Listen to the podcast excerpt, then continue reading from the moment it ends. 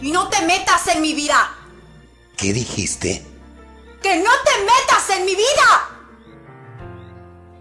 ¿No te metas en mi vida? ¿No te metas en mi vida? Escúchame bien, hija mía. Creo que llegó el momento de que escuches una historia, pues no voy a permitir que me faltes el respeto y menos a tu madre. ¿No te metas en mi vida? No, hija, yo no me metí en tu vida, tú te has metido en la mía. Hace algunos años, y gracias a Dios por el amor que tu mamá y yo nos tenemos, llegaste a nuestras vidas y ocupaste todo nuestro tiempo. Aún antes de nacer, mamá se sentía mal y no podía comer, pues todo lo que comía lo devolvía y tenía que descansar. Yo tuve que repartirme entre las tareas de mi trabajo y las de la casa para ayudarla. Los últimos meses, tu mamá no podía dormir y yo tampoco, pues tenía que estar al pendiente de ella. Los gastos aumentaron increíblemente, tanto que gran parte de nuestros sueldos se gastaban en ti, en un buen médico que atendiera a tu madre y la ayudara a llevar un embarazo saludable, en medicamentos, en la maternidad y en comprarte todo un guardarropa. Cuando tu mamá y yo salíamos a caminar, no podía haber algo de bebé que no lo quisiera para ti. Todo lo que se pudiera, con tal de que estuvieras bien y tuvieras lo mejor posible. No te metas en mi vida.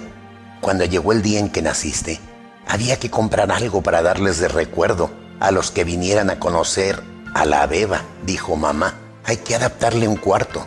Desde la primera noche no dormimos. Cada tres horas, como si fueras una alarma de reloj, nos despertabas para darte de comer. Otras veces te sentías mal y llorabas y llorabas sin que nosotros supiéramos qué hacer, pues no sabíamos lo que te sucedía y terminábamos por llorar contigo. No te metas en mi vida empezaste a caminar, yo no sé cuándo he tenido que estar más detrás de ti, si cuando empezaste a caminar o cuando creíste que ya sabías.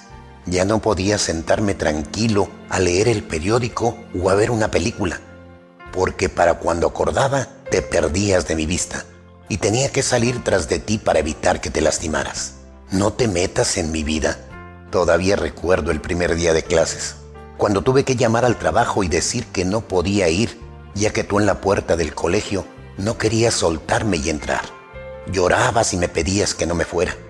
Tuve que entrar contigo a la escuela y pedirle a la maestra que me dejara estar a tu lado un rato, ese día en el salón, para que fueras tomando confianza.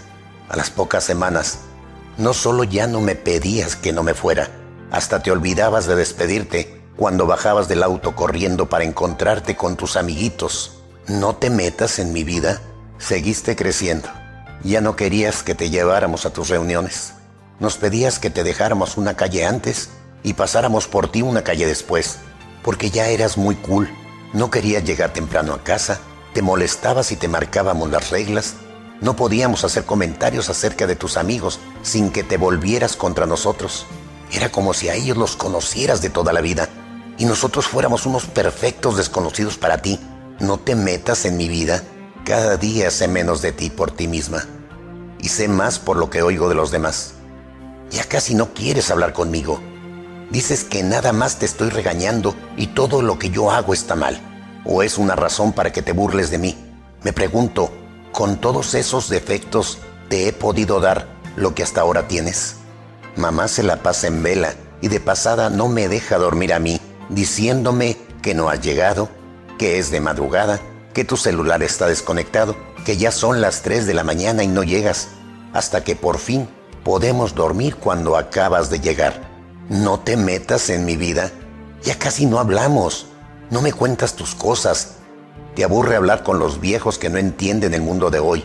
Ahora solo me buscas cuando hay que pagar algo, o necesitas dinero para la universidad, o tienes que salir, o peor aún, te busco yo, cuando tengo que llamarte la atención. No te metas en mi vida. Hija, yo no me meto en tu vida. Tú te has metido en la mía. Y te aseguro que desde el primer día hasta el día de hoy, no me arrepiento que te hayas metido en ella y la hayas cambiado para siempre. Escúchame bien, mientras esté vivo, me meteré en tu vida, así como tú te metiste en la mía, para ayudarte, para formarte, para amarte y para hacer de ti una mujer de bien. Solo los padres que saben meterse en la vida de sus hijos lograrán hacer de estos hombres y mujeres que triunfen en la vida y que sean capaces de amar.